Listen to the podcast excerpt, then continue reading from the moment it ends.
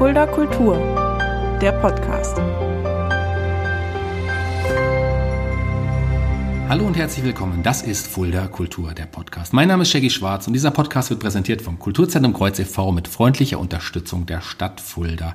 Und in dieser Stadt Fulda ist mein heutiger Gast des Häufigen schon auf den Bühnen aufgetreten. Ich glaube, ich habe ihn selber auch schon ein paar Mal auf der Bühne gesehen, aber ja, Kontakt zu ihm habe ich vor ein paar Monaten erst geknüpft und dazu kommen aber später noch warum. Letzten Endes freue ich mich sehr, dass ihr da ist. Harald Fritz. Hi Shaggy, schön, dass ich da sein darf. Freut mich tierisch dass wir heute mal den Abend zusammen verbringen. Harald, werde ich jetzt heute aber nicht mehr sagen, denn ich kenne dich ja nur als Harry und ich glaube, die meisten kennen dich als Harry und das wird auch beibehalten, lieber Harry. Dich kennt man auf Fulderer Bühnen. Du bist ja als Schauspieler aktiv, du hast auch als Clown schon einige Sachen gemacht. Spektakulum verbinde dich eine ganze Zeit. Aber bevor du auf den Bühnen als Schauspieler gestanden hast, hast du erst Ausbildung zum Mediengestalter gemacht. Ja, äh, damals gab es noch gar keinen Mediengestalter. Ich bin Druckformhersteller, Fachrichtung Flachdruck. Das ist was ganz Exklusives.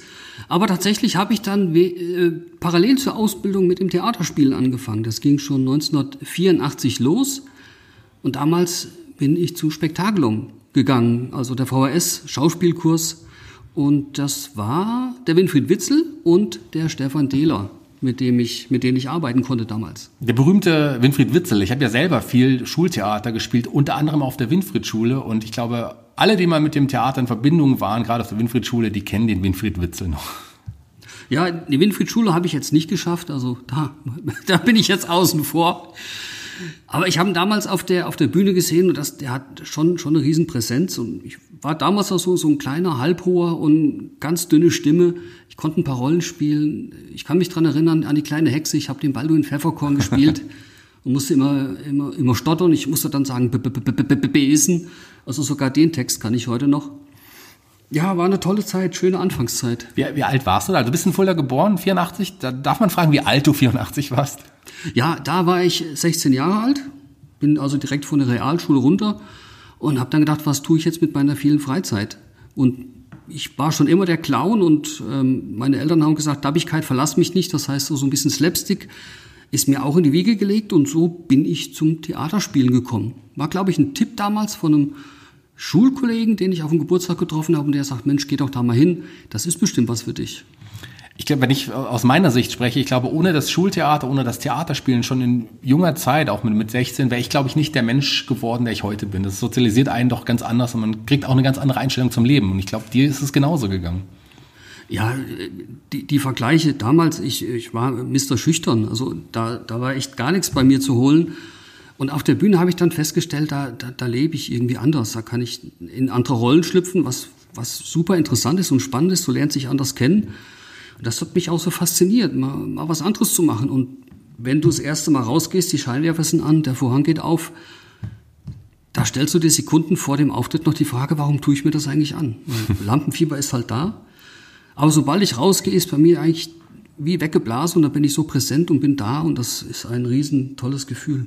Hast du jemals schon oder damals schon mit dem Gedanken gespielt, das irgendwie vielleicht hauptberuflich zu machen? Gab es diesen Wunsch oder Gedanken? Ja, der, der war sogar da direkt nach der Schule, wo ich gedacht habe, na, dann mache ich mal Schauspielschule. Nur im zarten Alter von 16 und jetzt nicht unbedingt so selbstbewusst war das jetzt nicht so toll. Und dann habe ich auch noch eine Ausbildungsstelle bekommen, wo ich sage, das ist ja richtig spannend hier, weil mit Filmen wurde noch gearbeitet und Dunkelkammer und allem drum und dran. Das fand ich dann doch richtig schön und habe dann da weitergemacht. Weitergemacht heißt, in anderen Worten, du hast ja auch noch in dich in anderen Richtungen entwickelt. Wir haben auch noch eine Gemeinsamkeit. Ähm, du hast ja auch einen Clown in dir entdeckt. Wie kam es dazu? Ja, irgendwann war ich des Theaterspielens überdrüssig. Aber nicht, weil ich keine Lust mehr hatte, sondern weil ich die, die, die Basis, die Grundfesten des Theaterspielens mal kennenlernen wollte. Und ähm, ich habe sehr, sehr vieles richtig gemacht beim Spielen. Ich wusste aber nicht warum. Und ich wollte dem mal auf den Grund gehen. Warum, warum mache ich das denn richtig? Was, was kann ich da noch anders machen? Ich wollte mich ein bisschen besser kennenlernen. Dann habe ich mich entschieden, die Theatergruppe Spektakulum zu verlassen und habe mich erstmal ähm, nach einem Clownkurs umgesehen. Da gab es damals auch bei der VHS. Dann habe ich mit dem Armin Meister-Thien zusammen einen Clownkurs besucht. Also Armin war der, der Lehrer, ich habe dann den Clown, Clown mitgemacht.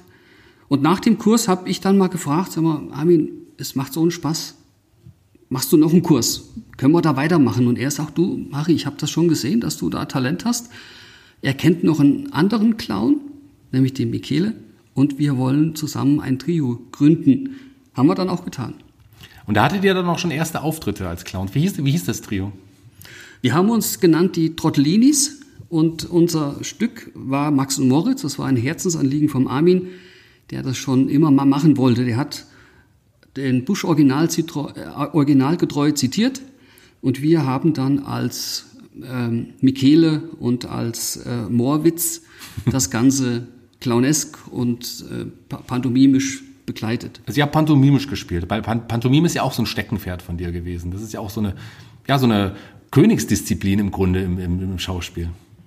Ja, der Clownkurs war so mein, mein Befreiungsschlag, um, um für mich persönlich mal kennenzulernen, was ist denn das für eine Welt da draußen, was funktioniert denn da? Und das ist sehr, ja, die Pantomime ist sehr reduziert und das hat mich so fasziniert. Wir haben dann oftmals auch in den Proben oder vor den Proben Pantomime-Übungen gemacht. Der Armin ist ja selbst auch Pantomime, ist auch hauptberuflich unterwegs gewesen zu der Zeit damals. Und da habe ich festgestellt, wie, wie spannend der Körper sein kann, wenn du, wenn du Commedia dell'arte mäßig mit Maskennummern auftrittst und nur die Maske hast und die Maske gibt quasi deine Körpersprache vor. Ich habe da wahnsinnig viel gelernt und es hat einen riesen Spaß gemacht und ich zehre da heute noch von. Für mich auch was ganz Besonderes, meine, meine Clown-Ausbildung. Ich glaube auch, diesen, den eigenen Clown sich selber zu entdecken, ist irgendwie nochmal so, nochmal zu sich selber zu finden und dann erst wirklich zu wissen, wer man eigentlich ist. Und das äh, Clown bedeutet mir eine ganze Menge und dir, wie man merkt, auch. Ja, da habe ich immer meine Liebe dran und ähm, es gibt nichts Schlimmeres oder nichts Härteres, wie humorvoll zu sein und der Clown, der hat ähm, eine ganz bestimmte Art des, des Humors, auch der, der, des Slapsticks, des Unbewussten oder des, des Kindlichen. Und das finde ich so reizvoll, auch mal ähm, nicht der, der Erwachsene sein zu müssen, sondern auch mal als Clown oder unter der Maske des Clowns auch mal Kind sein zu dürfen. Der Clown kann sich erlauben, was er will im Grunde. Ja. So, den, kann man, den kann man im Grunde nicht böse sein. Wie lange gab es die Trottellinis? Uns gab's, oh, jetzt muss ich überlegen, sieben Jahre bestimmt.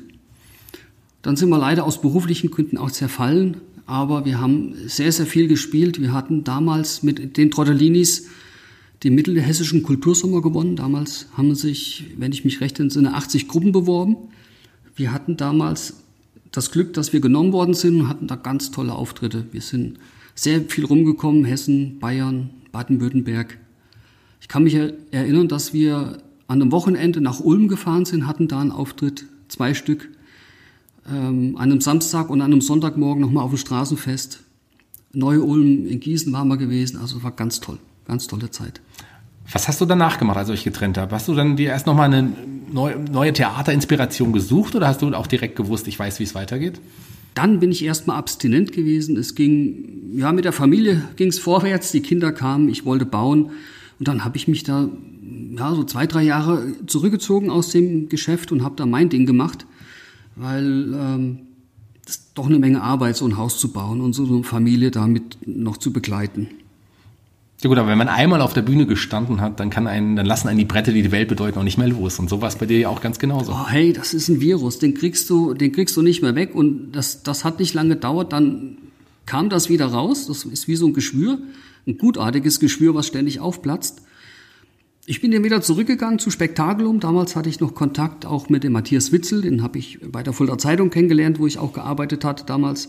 Das ist der Sohn von Winfried Witzel. Der Sohn, genau. Und ähm, der hat mich angesprochen, Mensch, Harry, wir machen da wieder was. Und das war, glaube ich, die ähm, Miss Marple, die wir damals gemacht hatten. Ähm, ich könnte dich gebrauchen, hast du nicht Lust? Und ich wusste damals, boah, ich war noch am, am, am Studium machen und ich hatte Haus und Kinder und gebaut und Familie. Sag ich, oh, ja, lass mich mal mit was Kleinem einsteigen.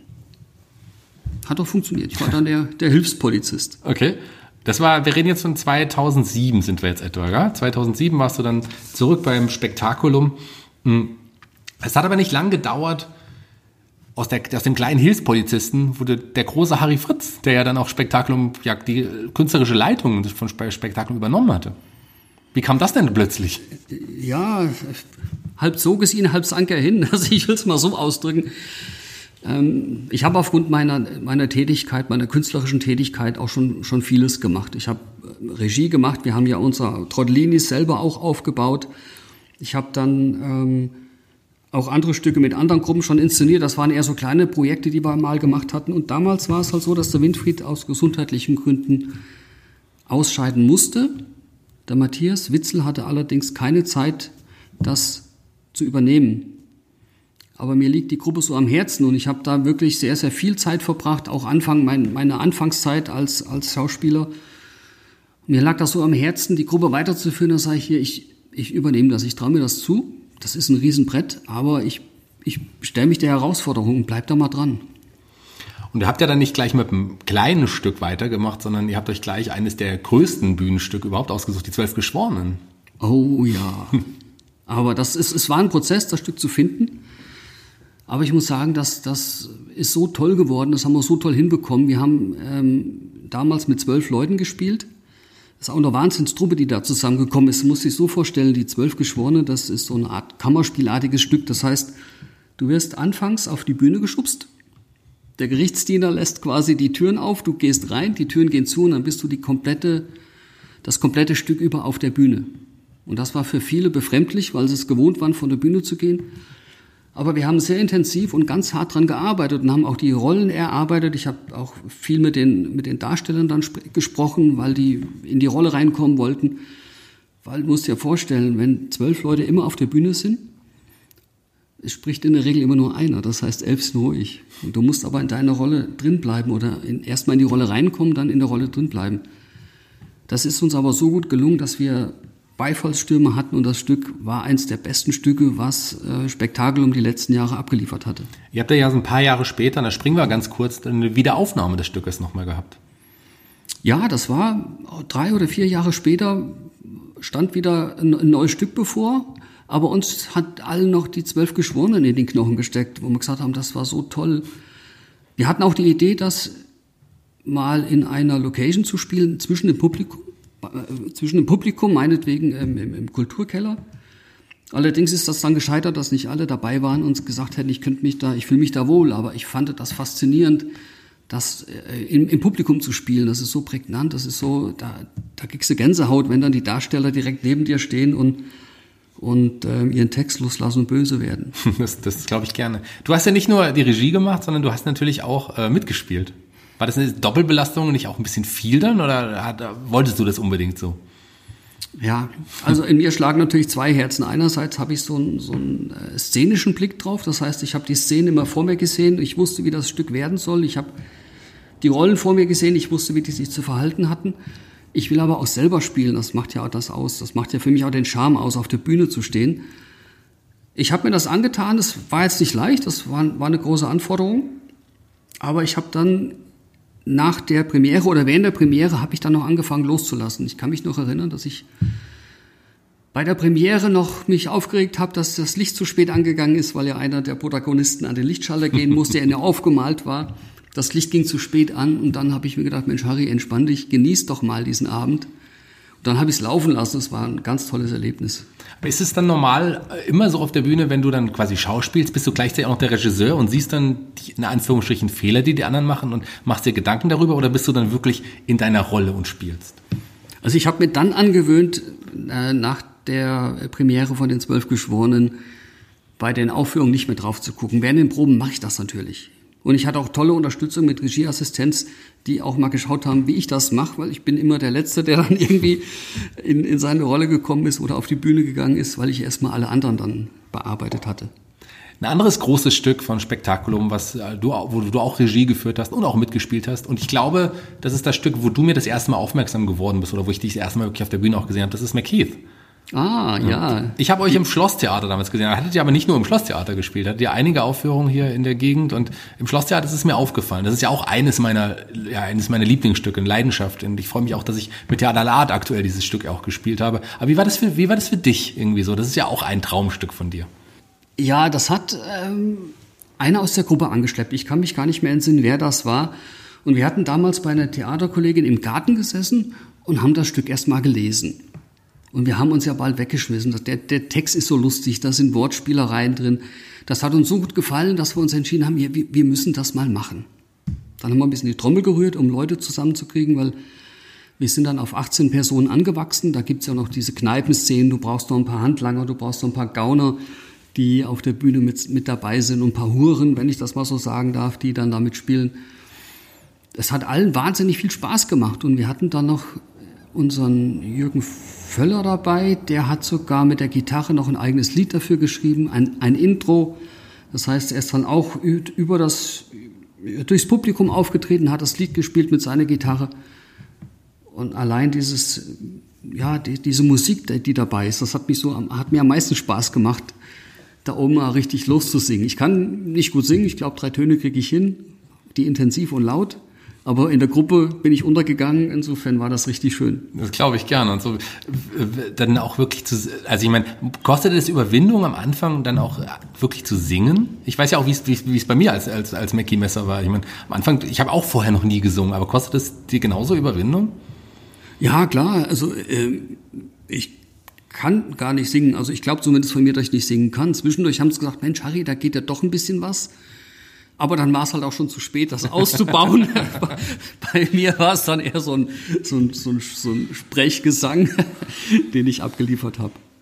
Soldaten wohnen auf den Kanonen. Der Kanonensong, ja, das ist auch eins, eins meiner Lieb. Kann, kannst du einen Text noch? Nee, das, das, kann ich nicht mehr. Ich weiß nur, als ich da in, dem, in der, ähm, im Knast gesessen habe und ein Kind durch, den, durch das Gitter gezeugt hatte und dann bin ich da bei mir zusammengebrochen, weil ständig irgendeine andere eine andere Frau da war, die mich da bezirzt hatte. Wie, wie kam das, dass ihr das dann im Schlosstheater gespielt habt? Ich meine, von den kleinen Bühnen hier im Umkreis auf die größte Bühne, die es hier gibt, größtmögliche Bühne, das ist ja auch nochmal ein großer Schritt. Ja, das, das war mega. Und das habe ich auch noch dem Winfried zu verdanken. Der hatte das damals in die Wege geleitet. Spektakulum hatte als, als Gruppe, als Schauspielkurs der Volkshochschule die Möglichkeit, im äh, Schlosstheater zu spielen. Das hatte ich damals auch mit der Frau Lieder immer besprochen. Wir haben dann Termine rausgesucht, weil wir auch ziemlich früh dann planen mussten. Das ist schon ein Riesenerlebnis und die haben uns so toll unterstützt im Theater. Die, die, also allein die Technik hat mich fasziniert im Regieraum oben im Tibor, das Einleuchten, Scheinwerfer stellen und ein Riesenerlebnis kann ich jedem nur empfehlen. Und ähm, wie, wie war das besucht? Also war das, war das war das gut besucht damals und war das wahrscheinlich auch das größte Publikum, was ihr dann je hattet, oder? Kann man so sagen? Ja, wir hatten bei den Auftritten im Schlosstheater so roundabout 250 Zuschauer bei allen Auftritten, die wir dann gemacht hatten. War für uns schon nicht schlecht. Im Schlosstheater geht es leider ein bisschen unter. Aber ich muss sagen, wir waren zufrieden mit, dem, mit der Stimmung, die auch da im Saal herrschte. Lass uns mal kurz vom Theater kurz weg. Du hast äh, mir im Vorgespräch erzählt, dass ähm, du zwischenzeitlich auch mal bei einer ja, bei einer Fernsehserie, die man so kennt, alles was recht ist, die auch in Fulda gedreht wurde, ja. da hast du auch irgendwie mitgespielt und auch in Werbeclips hattest du auch irgendwie Rollen. Wie kam denn da der Kontakt? Ja, damals wurde die Serie Alles was recht ist hier in Fulda gedreht. Und bei der ersten Staffel war ich noch gar nicht dabei, weil ich habe die Probe verpasst. Ich war nicht in der Theaterprobe und da war aber gerade jemand da von dem, von dem Team, die die Theatergruppe angefragt haben, die brauchen Komparsen. Und als dann ein Jahr später der zweite Teil kam, wurde ich angesprochen, weil ich dann der, der Gruppenleiter war. Und dann hatte ich mich bereit erklärt, mit der Gruppe mal zu reden. Wir hatten auch wieder so einen Cast zusammengestellt. Ich habe dann auch die, ähm, die Komparsen geplant. Das waren so um die 70 Komparsen, die wir hier in Fulda hatten, mit einer Kinderhockeygruppe, die ich dann im, im Ferien besorgt habe, mit Nonnen, mit, mit Pfarrern, mit allem, was da, was da gebraucht worden ist. Und da gab es noch eine kleine Sprechrolle und dachte ich mir, ach, das gönne ich mir mal. Und habe dann so drei Stunden irgendwo in so einem Kabuff gestanden, um einen Satz loszuwerden. Kennst du den Satz? Weißt du, kennst du den noch? Ähm, Lass dich bloß nicht unterkriegen, Christine. Lass dich bloß nicht unterkriegen, Christine. Ja, also damals war ich total überrascht. Auf einmal war ich dran und ich musste den Satz irgendwie loswerden. Das war für mich schon ein bisschen holperig, weil ich nicht mehr mit gerechnet hatte, nochmals dran zu kommen. Ähm, das hat mich aber so ein bisschen ja von dem Film weggebracht. Das, die Produktionsfirma war nicht so toll und wir wurden immer so als Provinzler dargestellt. Zumindest hatte ich das so gefühlt und ähm, das hat mir so ein bisschen verleitet. Mein Herz ist dann aber wieder aufgeblüht, als ich dann ein paar Videos machen konnte. Einerseits als, als Drehbuch, also Mini-Drehbuch, weil so kleine äh, Clips waren. Und bei einem habe ich auch mitgespielt. Es war für den Arbeitgeber, für den ich damals tätig war. Wir wollten regionale Clips drehen und haben drei Clips gedreht. Und bei einem war ich dann dabei, bei der Schinkenfalle. Hat auch riesen Spaß gemacht und war, war eine ganz tolle Idee, die wir da hatten. Und daraufhin bin ich angesprochen worden von dem Kameramann, der gesagt hat, Mensch, Harry, ähm, hier oben gibt's einen, der, der Matthias Wald von MyBite Media, der sucht jemanden für einen Videoclip, also für, einen, für einen ähm, Werbeclip. Und dann habe ich natürlich meine Theatergruppe auf, äh, rausgeholt und habe da die Leute vorgestellt und fotografiert und habe dem Matthias Vorschläge gemacht. Das hat ihm aber alles nicht gefallen, was ich da angeboten habe. Und dann sagt er, der Mensch, nee, ich brauche einen und der, der muss noch ein bisschen Slapstick können. Und das sage ich, du, wenn es um Slapstick geht, dann bin ich der Richtige. Ja, dann habe ich das übernommen und war mit einer Theaterkollegin da. Und das war ganz toll. Also das hat mich so wieder zurückgebracht zum Film, wo ich gesagt habe, das ist ja doch schön, wenn die richtigen Leute dazu zusammen sind. War eine ganz tolle Stimmung. Das waren zwei Drehtage und danach hat er mich noch engagiert für seinen Film. Er hat über sich selber, über sein Leben einen Film gemacht. Er ist ja selber auch Redner, Suchtpräventionsredner, weil er auch eine ganz harte Lebensgeschichte hinter sich hat. Und ich durfte dann in diesem Film seinen Vater spielen. Ja, leider ist nicht ausgestrahlt worden. Also er hat dann die, die Familie rausschneiden müssen. Aber trotzdem war es ein tolles Erlebnis für mich, da dabei zu sein an so einem Filmdreh. Das ging auch über drei Tage. Ja, glaube ich gerne. Es ist natürlich ein Unterschied, vor, vor Publikum auf der Bühne zu stehen, als vor den Kameras. Oder wie, wie, wie, wie war das für dich? Also hat es dir genauso Spaß gemacht oder hat man dann wirklich ein anderes Gefühl? Es ist ein anderes Gefühl. Äh, der Film oder den Dreh, den wir hatten, der ist viel direkter. Das heißt, du musst abliefern. Du kommst dann da rein, du kriegst kurz deinen Text oder musst einen Text selber finden. Das war damals auch so, dass wir selber noch Text uns überlegt hatten. Da musst du gucken, in die Rolle reinzukommen und dann geht's schon los, Kamera läuft, Ton ab und bitte. Und dann musst du halt loslegen. Beim Theater ist die Vorlaufzeit eine andere. Das heißt, du kannst die Rolle eher für, für dich erschließen und die Rolle entdecken. Lass noch mal ganz kurz zum Theater jetzt zurückkommen. Ähm, parallel zum Spektakulum, parallel zu diesen ganzen ja, Fernsehaufzeichnungen, die wir hier hatten, gab es ja noch ein anderes Projekt, was 2016 sind wir jetzt etwa, was, was dazu kam. Ihr habt, ähm, du hast mit zwei anderen Mitspielern ähm, Kunst von ja, Jasmina Reza ähm, aufgeführt. Wie kam das? Ich meine, das ist ja auch schon mal nochmal was ganz anderes und was Besonderes. Ja, ja, das sind auch so tolle Geschichten. Der Achim Hilfenhaus, der dabei ist bei dem Stück, dem haben wir zu seinem Geburtstag dieses Textbuch geschenkt. Hm. Und da sagte Matthias Witzel und ich, wir haben ihm das überreicht, da sagte Matthias Achim, irgendwann spielen wir drei das mal zusammen. Und so war das gewesen. Es war ich, wirklich fast zehn Jahre später, habe ich die mal angeschrieben. Das war so zur Weihnachtszeit. Ich war unter Stimmung, wo ich denke, boah, damals auf dem Geburtstag haben wir das, das, das Buch ihm gegeben. Ich habe es von mir auch gefunden, habe nochmal reingelesen. Ich schreibe die Burschen mal an. Und meine E-Mail wurde sofort beantwortet von den zwei. Ja klar, lass uns treffen. Und zack, waren wir in der Wiesenmühle und haben quasi den Grundstein gelegt für das Stück. Und ihr habt es dann auch, auch tatsächlich aufgeführt mehrere Male. Ja, wir hatten ähm, gespielt im Forum, im VHS-Forum, dreimal. Dann sind wir nochmal nach Neuhof gefahren, haben es da auch nochmal gespielt. Und ähm, es war für uns ein tolles Erlebnis. Und mein, mein Vater hat alle drei Aufführungen, äh, alle vier Aufführungen gesehen. Und er sagte dann in Neuhof, sag mal, Harry, war das das Stück, was ich schon die ganze Zeit gesehen habe? er konnte es nicht glauben, weil wir noch so viel rausgeholt haben und, und äh, ja, so viel Intention da rein hatten in die, in die Stücke, in die, in die Rollen. Also es wurde von Mal zu Mal quasi anders und irgendwie qualitativ auch besser, würdest du sagen? Ja, ich glaube, du kannst dir das vorstellen, wenn du auf der Bühne stehst und du guckst deinem Mitspieler in die Augen und auf einmal siehst du, da blitzt irgendwas. Und dann hörst du, dass der Text anders kommt, dass der Rhythmus anders ist. Der bewegt sich anders, das fällt dir auf. Das sind, das sind Kleinigkeiten. Das Publikum merkt es gar nicht, aber ich habe das sofort gemerkt. Und dann habe ich natürlich auch Gas gegeben, denke ich mir. Daher mache ich mit, das macht ja so einen Spaß.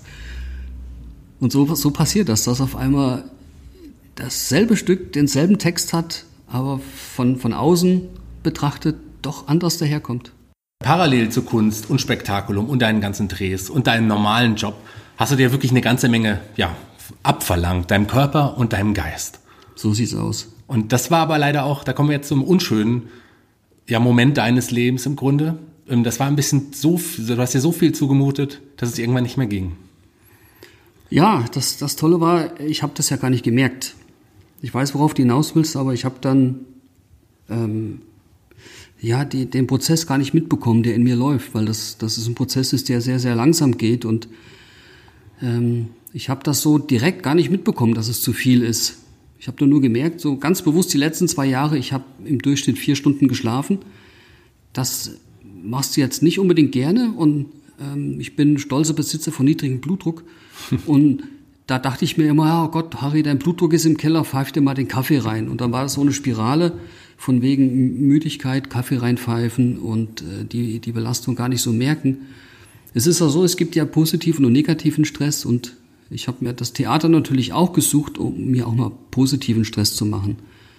Es ist auch tatsächlich so, dass es gut tut. Es ist auch schön. Aber die Gesamtheit war zu viel. Ich war da noch nicht so reflektiert und bin dann auch in einen Burnout gerutscht. Ich habe irgendwann gemerkt, es geht gar nichts mehr. War völlig am Ende und bin dann zu meiner Ärztin gefahren. Ich habe gar nichts mehr gesehen. Also ich habe ich hab irgendwie nur rote Lichter vor mir gesehen, bis ich irgendwann mal geschnallt hatte, nach gefühlten 15 Sekunden, dass das ja eine Bremslichter sind. Also ich habe es dann geschafft, noch rechtzeitig zu bremsen, aber es war für mich auch so ein Zeichen, ich bin ja völlig, völlig daneben. Ja. Ähm, wie äußert sich denn so, so ein Burnout? Oder wie hat sich das bei dir geäußert? Nun, ja, ich sag mal so, während du das Ding hast oder während es losgeht, merkst du es gar nicht. Es sei denn, du bist reflektiert und denkst über dich nach. War ich nicht. Ich war dann, keine Ahnung, jung und unerfahren. Ähm, bei mir hat sich's geäußert über Schlaflosigkeit, Belastung und für mich war es dann, mein Lebensalltag bestand darin, nach Hause zu gehen, aufs Sofa und zu atmen. Das waren so meine Tage. Meine Wohnung sah aus wie, wie Hulle. Ähm, gegessen habe ich nur noch, wenn ich Hunger hatte. Klar, macht ja jeder, aber ich habe irgendwas gegessen, war mir ziemlich wurscht. Und ich habe geraucht wie ein Schlot. Dramatisch viel. Darf ich dich fragen, wie das für dein, dein Umfeld, für deine Familie war in dieser Zeit? Ja, den Kontakt hatte ich auch ziemlich eingestellt. Zu dem Zeitpunkt hatte ich auch gar keine Freundin. Ich war, muss das auch dazu sagen, vorher auch getrennt von, von meiner Frau und Scheidung alles hinter mir hat sicherlich auch dazu beigetragen, dass, dass den, den Zustand erstmal zu erreichen. Ähm, ja, die haben es vielleicht wahrgenommen, wussten aber nicht, wie sie mit umzugehen haben. Und als dann endlich mal die Katze aus dem Sack war, und ich bin im Vorfeld zwei Jahre von einem Arzt zum anderen, weil ich gesagt habe, bestimmt was nicht mit mir. Und irgendwann haben sie mir eine, eine chronische Blasenentzündung attestiert, deswegen bin ich immer so kaputt und so. Und es muss mal hochgehen. Es ja, gab auch mal Zeiten oder Phasen, wo es ein bisschen bergauf ging und dann ist das aber, wie soll ich sagen, du bist da monatelang im Loch und dann geht's mal ein paar Tage hoch und dann war ich schon fast wieder manisch. Und als ich dann die Reißleine gezogen hatte, war zum Glück meine Ärztin auch so weit, die gesagt hat, hier, du musst sofort aus dem Verkehr. Ich habe es dann geschafft, nach relativ kurzer Zeit in eine psychosomatische Klinik zu kommen, nach Bad Neustadt. Da habe ich erst wieder mal gelernt zu lachen weil da waren andere Kollegen, die schon länger da waren, die, die haben angefangen zu lachen und das waren auch so lustige Kerle wie ich. Und auf einmal habe ich gemerkt, es, es geht ja noch und es befreit. Und mir sagt dann auf einmal die eine Ärztin, ähm, Herr Fritz, Sie haben ähm, eine Depression. Ich habe das gefeiert. Das kannst du dir gar nicht vorstellen, wie glücklich ich war, endlich mal eine Diagnose zu haben. Nach zwei Jahren von, von einem Arzt zum anderen, wo ich überall war und keiner weiß es und auf einmal kriegst du die Diagnose. Ich war stolz wie Bolle. Ich habe mich so gefreut, weil ich wusste, jetzt kann ich was dagegen tun. Ja, endlich zu wissen, was das Problem ist, ähm, das, endlich das Problem erfassen zu können und, und ja. vielleicht ja wirklich auch äh, beseitigen zu können. Das ja. war dann dieser Moment. Und mm, wir haben ja jetzt schon oft über den Clown in dir gesprochen. Ein Clown ist ja auch eine gescheiterte Persönlichkeit. Und mhm. das Tolle am Clown ist, dass er halt aufsteht und aus dem Scheitern was Positives zieht. Und das hast du auch mit deinem Leben gemacht. Ja, mir hat ähm, das sehr geholfen, in, in, dem, in Bad Neustadt zu sein, in dem abgeschlossenen Raum unter Gleichgesinnten. Also da geht's allen so. Ich habe da auch meine Talente wiederentdeckt, weil wir uns auch gegenseitig auch mal, ja, bewertet ist jetzt zu grob gesprochen, aber wir haben uns mal analysiert und haben gesagt, Mensch, wie, wie, wie empfinde ich dich, wie kommst du rüber und was spüre ich denn, wenn ich dich da hab? Ich hatte damals auch eine, eine Geschichte mal vorgelesen, die ich selbst geschrieben hatte. Und dann fingen auf einmal um mich rum die, die, die Damen aus, aus meiner Gruppe an zu weinen. Und ich boah, dachte mir, hoppla, jetzt habe ich den auf den Füßen gestanden. Das wollte ich nicht, weil ich kenne ja die, die, Geschichte nicht. Es erzählt ja nicht jeder über seine Geschichte, wie er dahin gekommen ist. Und am nächsten Tag habe ich das thematisiert in der großen Gesprächsrunde. Sage ich hier, es tut mir jetzt echt leid, wenn ich euch dazu nahe getreten bin. Ich wollte das nicht. Und dann haben die gesagt, nee, nee, nee, Harry, das, das, wir haben geweint, weil du das so toll gelesen hast. Wir haben noch keinen erlebt, der die Geschichte so authentisch, so toll vorliest. Und das war für mich so ein Punkt, wo ich gedacht habe, boah, da ist doch noch was in dir drin, da, da, da war doch was, da steckt doch was drin. Und da ist dann in mir der Gedanke gewachsen, den, den Harry wieder zu beleben, der mal da war, der, der Clown, der, der Schauspieler, der Regisseur, der, der Typ, der auf der Bühne steht, der, der, der Stücke inszeniert, den hatte ich da komplett irgendwie verloren. Und da hast du ihn wieder aus der herausgeholt und entdeckt. Und nicht nur das, es kam ja auch noch der Harry äh, dazu, der auch fantastisch lesen kann. Und äh, in dem Zusammenhang hast du nicht nur dein Leben umgekrempelt, einen neuen Job angefangen, das hast du ja auch, sondern du hast ja auch dann ja dich ja auch mehr aufs Schreiben und aufs Lesen auch konzentriert. Und da spreche ich jetzt ein Thema an, ähm, über das ich auch so gerne noch mit dir reden wollte, weil darüber sind wir dann final in Kontakt gekommen, über den Autorentreff Fulda. Erzähl mal was dazu. Ja, ich muss gerade lachen, ich habe gerade Gänsehaut, weil das, das ist so ein krasses Thema. Ähm, du musst dir vorstellen, ich war dann ein halbes Jahr krank, habe auch in Fulda nochmal in der Psychosomatik gesessen und da hier liebes Dank an Fulda, an die Psychosomatik, ihr seid so klasse. Ihr habt mir so viel geholfen, mich aufzurichten, mit, damit umzugehen oder erstmal zu kapieren, dass etwas, was Jahre braucht, um in dir zu wachsen, auch Jahre braucht, um wieder rauszugehen. Also ich darf da jetzt nichts erzwingen. Ich war dann auch eine Zeit lang arbeitslos, bewusst arbeitslos. Ich habe meinen Arbeitgeber gebeten, mich zu entlassen, respektive ich habe dann gekündigt am Ende, um mich dafür frei zu erklären. Und für mich war das ein Befreiungsschlag auf so vielen Ebenen, das ist unfassbar. Ich bin, was die Kreativität anbelangt, explodiert. Ich habe an meine Kleinkunst gedacht, ich habe früher Clown-Pantomime gemacht, das kam wieder.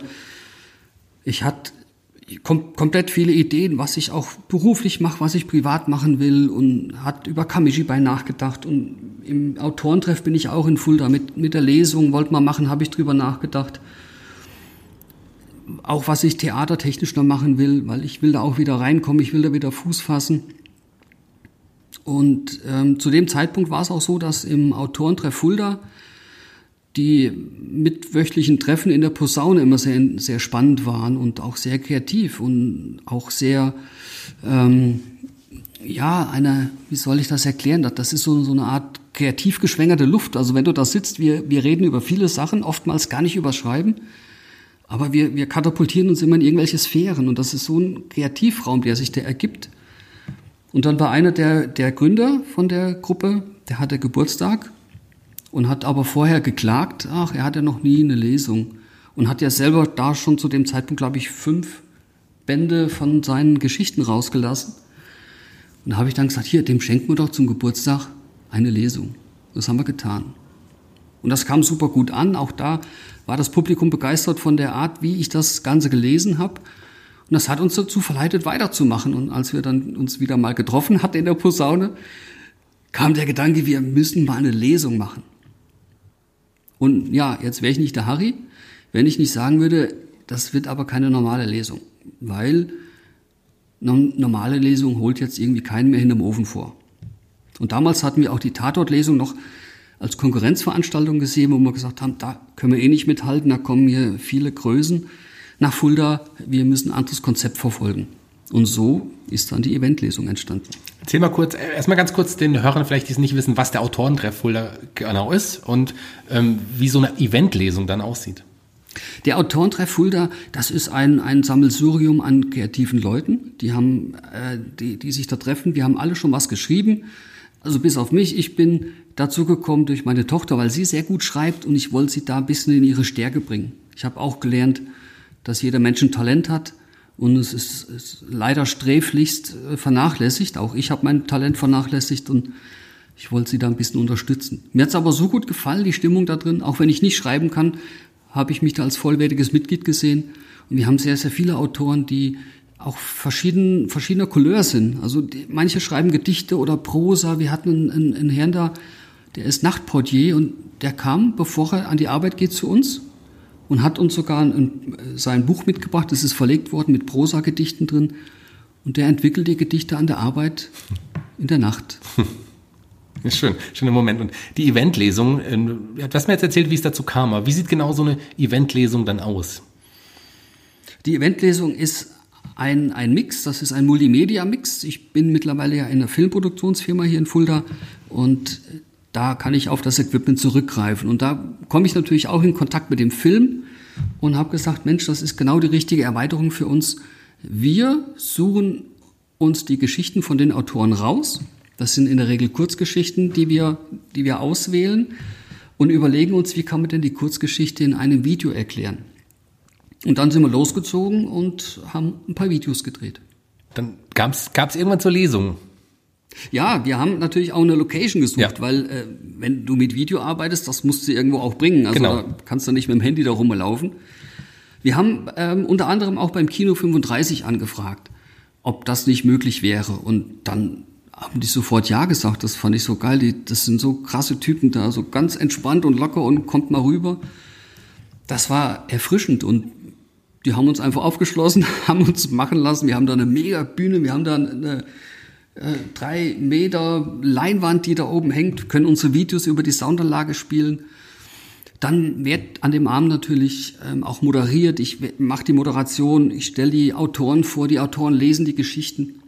Auch die, die Geschichten werden untermalt von, von Aktionen, die da passieren. Also in jeder Ecke ist was, sogar die Pause ist mit bei uns in dem Konzept der Eventlesung mit drin. Du hast mir auch gesagt, da ist auch gerade mein Steckenpferd Improvisation auch so ein bisschen äh, ein Thema. Äh, was, wie genau sieht das aus? Wir hatten unsere Premiere im Oktober 2019 und da war die äh, Schwester von einem Mitglied der, der Eventlesung da und sie ist in Berlin äh, Coach für Storytelling. Und die hat mich da mal beiseite genommen nach der Veranstaltung, hat mir ein paar Tipps gegeben, wie man die Veranstaltung aufpeppen kann. Und ich muss sagen, die Nacht habe ich ganz wenig geschlafen. Sonntagmorgen habe ich mir eine Riesenliste geschrieben mit Hinweisen, was wir noch verändern können, was, was wir machen können. Und mit der Liste bin ich dann zu den anderen zwei Machern gegangen, hier zum Jonas und zum Live und habe das Konzept vorgestellt. Und die, die Basis meines neuen Konzeptes war die Erschaffung einer Geschichte einer Live-Geschichte. Das heißt, wir haben einen Improvisationsautoren gesucht, der während der Veranstaltung eine Geschichte schreibt aus Begriffen, die das Publikum uns gibt. Dann haben wir natürlich im, im, im Geheimen geübt und haben uns per WhatsApp ähm, Begriffe rumgeschickt, um unseren Autor da zu, zu fordern und herauszufinden, ist das denn möglich? Schaffen wir das? Weil wir wollten das ja dann für die nächste Veranstaltung einsetzen. Und ich muss sagen, wir haben im Live einen Autoren gefunden, der mega gut, mega schnell und super krass schreibt. Das ist echt der Hit. Und er hat sich wirklich den Titel Improvisationsautor verdient, weil er schafft das während der Veranstaltung eine komplette Geschichte zu schreiben. Die wird dann von mir an dem Abend noch vorgetragen. Das Publikum erkennt ja die Begriffe wieder, die es genannt hat. Aber die Verknüpfung, die Verquickung und, und die Geschichte, die dahinter ist, das ist echt krass. Der Typ ist so krass. Ich habe es ja leider immer noch nicht geschafft, das mal zu sehen. Und in dem Zusammenhang sind wir ja auch dann tatsächlich in Kontakt gekommen, weil wir vom Kreuz ja auch, ich bin mit meiner, meiner, ja, mit meinem Job als Veranstalter beim Kreuz, veranstalte ich ja auch das Tatort Fulda Lesefestival. Und da in dem Rahmen wolltet ihr gerne auch teilnehmen und wir haben uns da richtig drauf gefreut und ihr auch, dass wir wirklich so die ja. Eventlesung auch äh, diesmal Teil von Tatort Fulda haben werden. Und dann kam Corona. Ja, das war echt krass. Das war, da kriegt man schon mal einen Ritterschlag als Fulderer Autoren, die beim, bei der Tatortlesung mitmachen dürfen. Und dann kommt so ein, so ein ja, Gerippe dazwischen. Das ist echt krass. Wir spulen aber weiter. Also wir, wir wissen, dass nächstes Jahr die Tatortlesung weitergeht und wir stehen da an den Startlöchern. Wir haben dann auch wieder neue Videos parat, um die äh, eine ganz eigene Geschichte für die Tatortlesung zu kreieren. In der Zwischenzeit wollen wir aber die, nicht untätig sein und arbeiten ein Konzept aus, das wir sag mal, in, in, im Kleinkunstrahmen bringen können, um auch die Eventlesung ein Stück weit mobil zu machen. Weil den Aufwand, den wir so betreiben mit den Autoren, mit den Videos, das können wir nicht machen für Veranstaltungen von, von Firmen oder von, von Festen. Da waren auch schon einige Anfragen da. Deswegen sind wir auf die Idee gekommen, wir machen einen literarischen Plausch auf drei Hockern. Ja, und dafür haben wir einen speziellen Gast noch eingeladen. Das ist auch Premiere hier bei Fulda Kultur, dem Podcast, dass jetzt später noch jemand dazu kommt, jemand, mit dem du zusammen ja diesen literarischen Plausch auf drei Hockern initiierst und auch ja kreiert hast. Ähm, ja, der Fantasy-Autor Jonas M. Leid. Hallo Jonas. Ja, hallo Shaggy, vielen Dank für die tolle Einladung. Hallo Harry, wir haben uns ja schon gesehen eben. Sehr ja, toll hier zu sein. Ja, freue mich auch, dass du jetzt auch noch, noch dazugekommen bist. Ähm, noch ein bisschen kurz was zu deiner Person, bevor wir über den literarischen Blausch irgendwie sprechen. Ich habe ja schon gesagt, du bist Fantasy-Autor. Wie, wie wird man Fantasy-Autor? Ich meine, du fängst ja wahrscheinlich als, als großer Fantasy-Fan schon mal an, oder? Das ist genau tatsächlich so gekommen. Ich meine, hätte mir irgendwann mal äh, früher einer gesagt, hier, du veröffentlichst mal ein Fantasy-Buch, da hätte ich wahrscheinlich gesagt, nee, never ever. Ich habe teilweise Deutscharbeiten gehabt, da ging das Minus bis zur Tischkante vom Lehrer. Und au- auch an der Stelle, alle oder liebe Zuhörer, wenn ihr irgendwie vorhabt zu schreiben, lasst euch nicht von irgendwelchen Lehrern ausbremsen. Das sind auch nur Menschen. Ähm, die haben ihre subjektive Wertung. Also bleibt da dran, folgt da eurer Leidenschaft. Aber im Endeffekt, ich war großer, großer ähm, Jason Dark, John Sinclair-Fan. Habe da einfach viele, viele Fantasy-Romane auch gelesen. Ich, Wolfgang Holbein kennt ihr wahrscheinlich auch alle. Ne? Das ist ein, ist ein Begriff. Und dann ist du deutscher Fan, Der, Fantasy-Autor. der, der war sogar mal hier in Fulda in der Kinderakademie. Wir haben ihm die Hand geschüttelt. Das war schon ein bewegendes Ereignis. Ich Also habe ich hab tatsächlich auch mal Jason Dark kennengelernt. Ich bin ja auch großer John Sinclair-Fan. Gerade, Ja klar, ich bin mit John, äh, gerade auch mit den Hörspielen und klar den Romanen aufgewachsen, Tonstudio Braun und diese ganzen alten Hörspiele, die ich fantastisch fand. Und ich bin großer Fan der Mordliga. Diese ganzen alten Folgen fand ich fantastisch. Ja. John's Team und John Sinclair. Ich glaube, da könnte ich mal einen extra Podcast drüber machen. ja gerne. Ey, dann komm ich nochmal vorbei. Also das finde ich ja, das finde ich spannend. Ja. Wird es auch tatsächlich geben, kann ich schon mal sagen, bei den Giganten, das ist mein Nerd-Podcast, den ich mache, da wird es in ein paar Monaten den John Sinclair-Podcast geben. Vielleicht lade ich dich da mal als Gast ein, warum nicht? Genial. Wäre doch, wäre Also doch, da- wäre doch fantastisch. Aber, ähm, wir reden jetzt heute nicht über John Sinclair, wir reden über dein, deine Fantasy-Reihe, die sich ja entwickelt hat. Ich meine, das hat mit einem Buch 2015 angefangen, Ted Time, und mittlerweile ähm, sind da ja schon zehn Bände erschienen. Ja. Also man muss sagen, vielleicht nochmal um den Bogen zu schlagen, ich habe dann tatsächlich so einen kleinen Ausflug mehr in den Krimisektor gemacht. Da ich, war ich noch in Hamburg und war umgeben von vielen Krimi-Autoren, habe viele Schreibwerkstätten besucht und die ähm, ja, haben mich da eigentlich so ein bisschen auf den Trichter gebracht. Aber wie das Leben so spielt, ich hatte eine Zugfahrt von Hannover ähm, nach Hamburg und in Uelzen am 100-Wasserbahnhof, der so opulent ist mit 1000 bunten Glassteinen, ist da tatsächlich mein Skript irgendwo im Zug liegen geblieben, ist verschwunden. Und es gab mir wohl den Hinweis, hier schreibt keine Krimis. und daraufhin, nach auch wahrscheinlich mehreren schlaflosen Nächten, wo ich mich geärgert habe, das Ding ist weg, ist dann tatsächlich eine Fantasy-Serie entstanden. Und ich bin da einfach immer noch geflasht, äh, dass sich das so entwickelt hat halt. Ted Time, ich habe es schon genannt. Äh, Erzähl mal ganz kurz, worum es da geht. Genau. Ted Time ist ähm, letztendlich eine Power-Fantasy-Serie, so nenne ich es, ähm, weil ein Schauspieler tatsächlich auf einer Wiese aufwacht und keine Ahnung hat, wie er da hingekommen ist. Und ich kürze jetzt ein bisschen ab. Er lernt dann später eine Lichtfee kennen, die aus den Flammen eines Feuers entsteigt und ihn mit Superkräften ausstattet. Das heißt, er ähm, hilft dann in der Fantasy-Welt gegen böse, dunkle Schattenwesen zu kämpfen, weiß aber nie, welche Superkräfte er bekommt. Und da gibt mir natürlich der Harry auch immer mal ein paar ganz gute Hinweise, wenn er mal wieder sagt, Mensch, da bin ich aus dem Bett aufgewacht und äh, Ja, es ist eine der wenigen Rollen, die mal auf meinen Leib geschrieben ist, muss ich so sagen. Und du bist auch einer der Gründer vom, vom Autorentreff. Richtig, genau. genau. Harry hatte ich schon angesprochen. Und ihr habt aber zusammen jetzt die Idee gehabt zu diesem ja, literarischen Plausch. Wie, wie, wie kam das? Da ist natürlich Corona ganz weit vorne. Wir wollten die Zeit überbrücken, haben dann auch ein paar Videos abgefeuert, indem wir sehr gelangweilt auf dem Tisch, am, am Tisch sitzen und überlegen, wie gehen wir dann weiter, und bis wir feststellen, wir können zwar keinen Auftritt machen, aber wir können ja lesen. Und dann haben wir uns im, im Garten getroffen beim Glas Bierchen, beim Sonnenschein und irgendwie war wahrscheinlich die Sonne zu viel. Und da sind wir auf die Idee gekommen, Mensch, wir können ja auch aus, aus dem Eventlesungskonzept ein Konzept machen, was wir transportieren können, was, was vielleicht auch mobil wird, weil äh, wir Anfragen bekommen hatten von Unternehmen, von Firmen, die gesagt haben, das wäre so eine geile Nummer für unsere Firmenfeier, könnt ihr das nicht machen? Natürlich geht die Eventlesung nicht, weil ist zu krass, es sei denn, die mieten das komplette Kino. Aber wir sind dann auf, wir sind dann auf die Idee gekommen zu sagen, boah, lass uns doch einfach mal so einen kleinen Plausch machen. Und dann war es natürlich nicht mehr weit zum literarischen Plausch. Und die drei Hocker fand man ganz lustig. Wie, wie, wie sieht das dann aus? Ihr unterhaltet euch, ihr lest aber auch oder, oder, oder was passiert dann noch? Ja, wir überlegen uns vorher immer eine ganz äh, schöne Geschichte rund um ein Zitat. Das kann jetzt aus der Filmwelt sein, das kann vielleicht so, so ein Ding sein wie aus Dirty Dancing. Ich habe eine Wassermelone getragen und dann versuchen wir das möglichst mit Leben zu erfüllen, indem wir halt uns verschiedene Rollen verpassen und dann über dieses ähm, Zitat halt sprechen. Ich habe diesen Fantasy-Part und Harry, du ich bin dann auch der Moderator und äh, werde, werde gucken, dass ich dann erstmal die E-Mails vorlese, die dann kommen und mit den, mit den Fans dann umgehen kann. Wir werden dann diese, diese ähm, Zitate erläutern, erklären, analysieren und gucken, was hat denn der Autor da wirklich gemeint damit. Also ist eine Melone auch eine Melone, von dem er da gesprochen hat? Für was steht die Melone? Ist es das Universum? Sind es die Schnürsenkel, die er sich nicht binden kann? Das klären wir alles, wenn wir diesen Plausch machen. Super spannendes Konzept. Literarischer Plausch auf drei Hockern. So sieht's Aber aus. Vor mir sitzen ja jetzt gerade nur zwei Leute. Ja, der, der dritte Hocker ist noch vakant. Da sind wir noch auf der Suche nach einem Praktikanten, der uns da unterstützt und das Ganze ein bisschen auch technisch äh, betreut. Wir haben schon jemanden im Auge, aber ich oh, weiß nicht, den haben sie uns vor die Tür gelegt, ob wir den nehmen sollen. Der, der, der Toni oder was? Der Toni. Mal gucken, ob, ob wir dann mit, mit ihm noch irgendwie klarkommen. Er ist noch in der Testphase, also so eine Art Praktikant.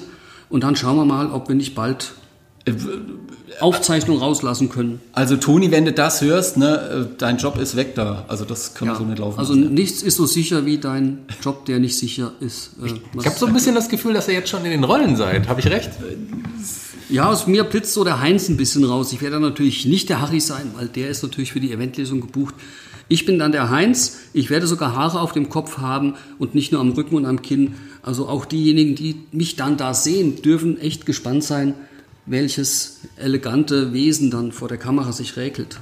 Und ich werde natürlich den Jonas weiterhin spielen, der in die Fantasy-Welt ab, abtaucht, aber für den ist eine Melone dann natürlich was völlig anderes als für den Heinz. Das kann dann ein Wurfgeschoss sein oder das können auch irgendwelche Kerne sein, die man dann dem Gegner im Kriegsgeschehen in den Mund spuckt. Ja, ich bin ja sogar noch am Überlegen, ist das eine Honigmelone oder Wassermelone, Jonas? Wie siehst du das? Ja gut, ich würde gucken, wie viele Kerne hat die halt. Weil ah, dann muss der ja danach schon gehen. Ja, ne? das ist doch also, deutlich, ja. ja. Mhm.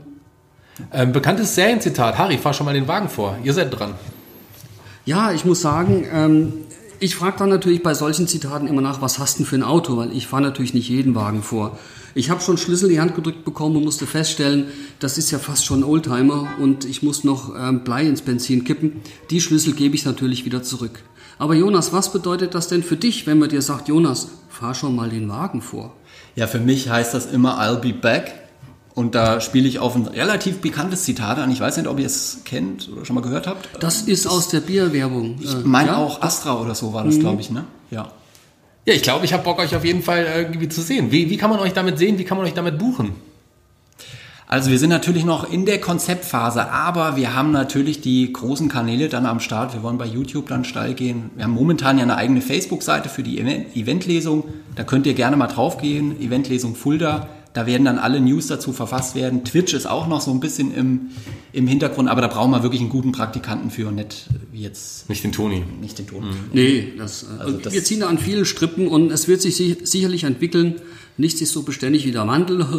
Musst du mal ein bisschen Zitat zitieren. Ähm, natürlich ist es so, wir testen das erstmal aus, probieren, gehen mal los und dann schauen wir mal, wo die Reise hinführt wäre schön, wenn möglichst viele dabei sind und uns liken, Daumen hoch sagen Absolut. oder Mensch, Harry, ich habe da ein Zitat für euch. Nehmt das doch bitte mal auf. Das wäre natürlich die Ober. Gerne auch Anregungen, welche Zitate äh, aus Büchern, Filmen etc. wir da äh, durch die Mangel drehen sollen. Also wir sind da ganz, beziehungsweise ernsthaft behandeln sollen. Äh, da sind wir ganz offen. Ähm, noch eine Frage an dich, Jonas. Äh, ich habe TED Time schon mal angesprochen. Wo kann man mehr von dir erfahren oder von deiner Serie? Ja, da geht er ganz einfach auf ted-time.de da stehen alle Sachen soweit drauf. Da gibt es Videos, da gibt es ähm, eine Info zu den Büchern. Ähm, da könnt ihr Leseproben runterladen. Also da, genau, werdet ihr glücklich. Also ich glaube, ich habe Bock bekommen, auch ein bisschen reinzulesen. Gerade wenn man unsere gemeinsame John Sinclair-Vergangenheit äh, irgendwie so ein bisschen sieht. Ich glaube, ich, glaube, ich werde deinen Stil auch irgendwie mögen. Danke, dass du da warst, Jonas. Vielen, ja, vielen, vielen Dank. Dank. Vielen Dank. Ähm, Harry, nochmal ja. so ein bisschen, wir kommen ja jetzt so langsam zum Ende. Leider Gottes. Leider Gottes. Es war ein super interessanter Talk und ich fand auch gerade, dass du so ehrlich auch warst und über sowas gesprochen haben. Ich glaube gerade Burnout, ich muss am Ende nochmal ansprechen, das ist was, was vielen Leuten ja so ein bisschen peinlich ist. Dabei, oder zumindest ist es eine Krankheit, die bei vielen noch nicht anerkannt ist, gerade in der Öffentlichkeit. Wie war es denn für dich, das dann wirklich auch anzusprechen? Ich bin immer offen damit umgegangen, weil es für mich klar war, ähm, ich, ich muss da nichts verheimlichen. Also das, das wird bei mir nicht irgendwie unter den Tisch ge gekehrt. Ich habe auch festgestellt, auch meine Eltern wussten gar nicht, wie sie mit umzugehen haben. Das heißt, geht normal mit mir um. Wenn was nicht stimmt, sage ich euch das schon. Ähm, ich habe aber auch festgestellt, es ist nicht etabliert, weil das ist eine ganz junge Disziplin, medizinische Disziplin, die Psychosomatik. Und das heißt ja nichts anderes, dass wenn, wenn die Belastung zu groß wird, und es ist ja auch eine, eine Belastungsdepression, die dann da passiert, dann macht der Körper irgendwas, was du gar nicht beeinflussen kannst. Und ich weiß noch, dass, dass, dass wir mal mit, mit, mit Kumpels essen waren und mein, einer meiner besten Freunde sagte, Mensch Harry, wann gehst du wieder in die Psychiatrie?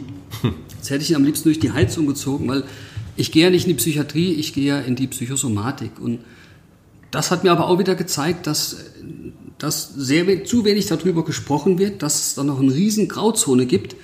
Und ich kann jedem nur raten, der irgendwas in sich spürt oder fühlt, ähm, sucht euch Hilfe, geht irgendwo hin und, und, redet auch mit Ärzten, mit Freunden und, und dröselt mal auf, wo jetzt der Hase in Pfeffer begraben liegt. Ja, gerade so Krankheiten, die Psyche betreffen, da, da, da muss man ja reden. Da ist es ja auch total wichtig, mit anderen Menschen drüber zu reden. So ein gebrochenes Bein, okay, was ein gebrochenes Bein, klar, das kennt jeder. Aber wenn man eine Krankheit mit der Psyche hat, da muss man erstmal den Weg finden, da auch wirklich drüber reden zu können.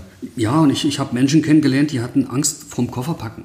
Also da packen sich manche echt an die Rübe und sagen, wie kann denn das sein? Aber die Auswirkung ist, ist ganz unterschiedlich. Andere sind äh, zum Neurologen gegangen, haben sich wirklich die Nervenbahn checken lassen, weil ständig irgendwo was gezuckt hat. Also die Auswirkungen, die, die psychosomatischen Auswirkungen, die sind noch gar nicht richtig erforscht. Und das, das kann alles bedeuten. Es kann, es kann überall passieren, es kann nur jedem passieren. Ähm, was auch wichtig ist zu wissen, dass so eine, so eine Depression oder so eine Belastungsstörung, die es ja letztendlich ist, nicht von einer Ursache kommt. Ich dachte damals auch, ich bin ein Präzedenzfall. Und als, als ich hier im Krankenhaus war und die haben mir das erzählt, wo ich gesagt habe, ich weiß genau, wo es herkommt. Dann haben die gesagt, nee, nee, das ist, du glaubst das vielleicht. und und ähm, das stimmt aber nicht. Bis sie mich mal rausschmeißen wollten. Dann habe ich aber rebelliert und habe hab da wirklich mal das zugelassen, da auch über mich nachzudenken. Und hab, da ist mir klar geworden, es hat mehrere Gründe. Letztendlich habe ich dann auch mein, die Firma, in der ich gearbeitet habe, verlassen was, was mir persönlich super gut getan hat. Ich kann das nicht jedem empfehlen, dass er euch jetzt äh, die Papiere geben lasst, sondern es ist eine individuelle Entscheidung. Aber für mich war es dann die, die Erlösung, dass ich, dass ich diesen Schritt gegangen habe. Ich wusste, dass erstmal nichts kommt, weil wenn ich selber kündige, dann bin ich sowieso gesperrt von allem. Und, aber ich habe das in Kauf genommen, weil ich sage, ich musste jetzt erstmal raus. Und für mich war das ganz wichtig, das, das festzustellen. Im Nachhinein finde ich es ein bisschen schade, weil ähm, der Beruf macht mir ja Spaß. Ich bin jetzt auch wieder als Mediengestalter tätig und ähm, da hat mir eher so der, der Arbeitnehmer nicht gut getan. Ich muss mal sagen, also die, die, die Wertschätzung, die, die man den Mitarbeitern gegenüber hat oder, oder haben sollte, die war nicht so richtig da. Das hat mir gefehlt. Aber du hast es ja jetzt. jetzt du, vor mir sitzt ein glücklicher, zufriedener, talentierter junger, hätte ich jetzt fast gesagt. Das lasse ich mal außen vor. Nein, nein, zu junger Mann. Ja. Ein junger Mann. Also das Jung unterstreiche ich gerade mal hier auf meinen Notizen, das ist ganz wichtig. Ich habe ich hab, ich es geschafft, rauszukommen und bin sowas von in meinen Stärken, das kannst du dir nicht vorstellen. Also ich könnte hier Bäume ausreißen hier in der Stadt, aber das ist mir dann doch zu schade, weil ich Fulda so liebe.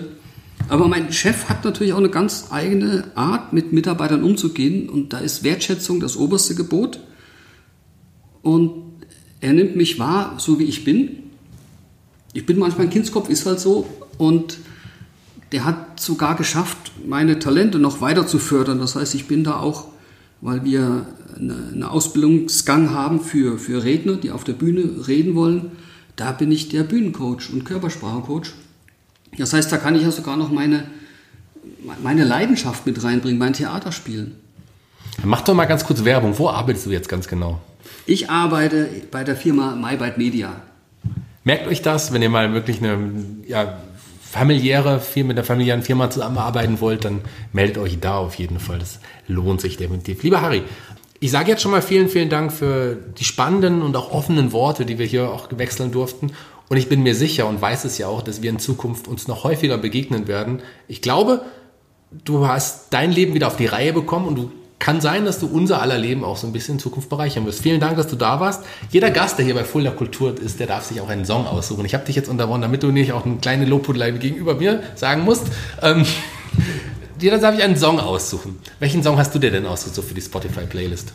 Huh, ich bin ein Kind der 80er und was mir vorschwebt, ist der Song von Falco, Genie weil er damals auf dem Index stand, nicht gesendet werden durfte. Und ich denke mir, ist auch wieder ein Tabuthema, ähnlich wie eine psychosomatische Erkrankung oder wie eine Depression. Und den will ich auf der Liste haben.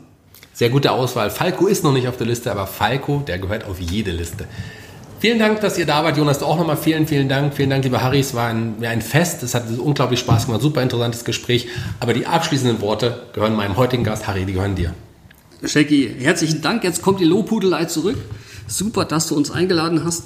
Es hat so einen Spaß gemacht und wenn es jetzt hier keine, kein Zeitlimit gäbe, hätte ich natürlich noch stundenlang weitererzählen können. Ich bin, sage ich immer, der orale Typ. Ich glaube, man hat es auch gemerkt, es macht mir richtig Spaß hier. Ich freue mich auf das, was kommt. Ich freue mich auf unsere gemeinsamen Projekte, die wir so ein bisschen anklingen lassen haben, weil ich bin da auch gerade Feuer und Flamme, mit dir was zu machen. Dann vielen Dank. Dann bis zum nächsten Mal. Das war Fulda Kultur, der Podcast. Sehr gerne. Macht's gut. Tschüss.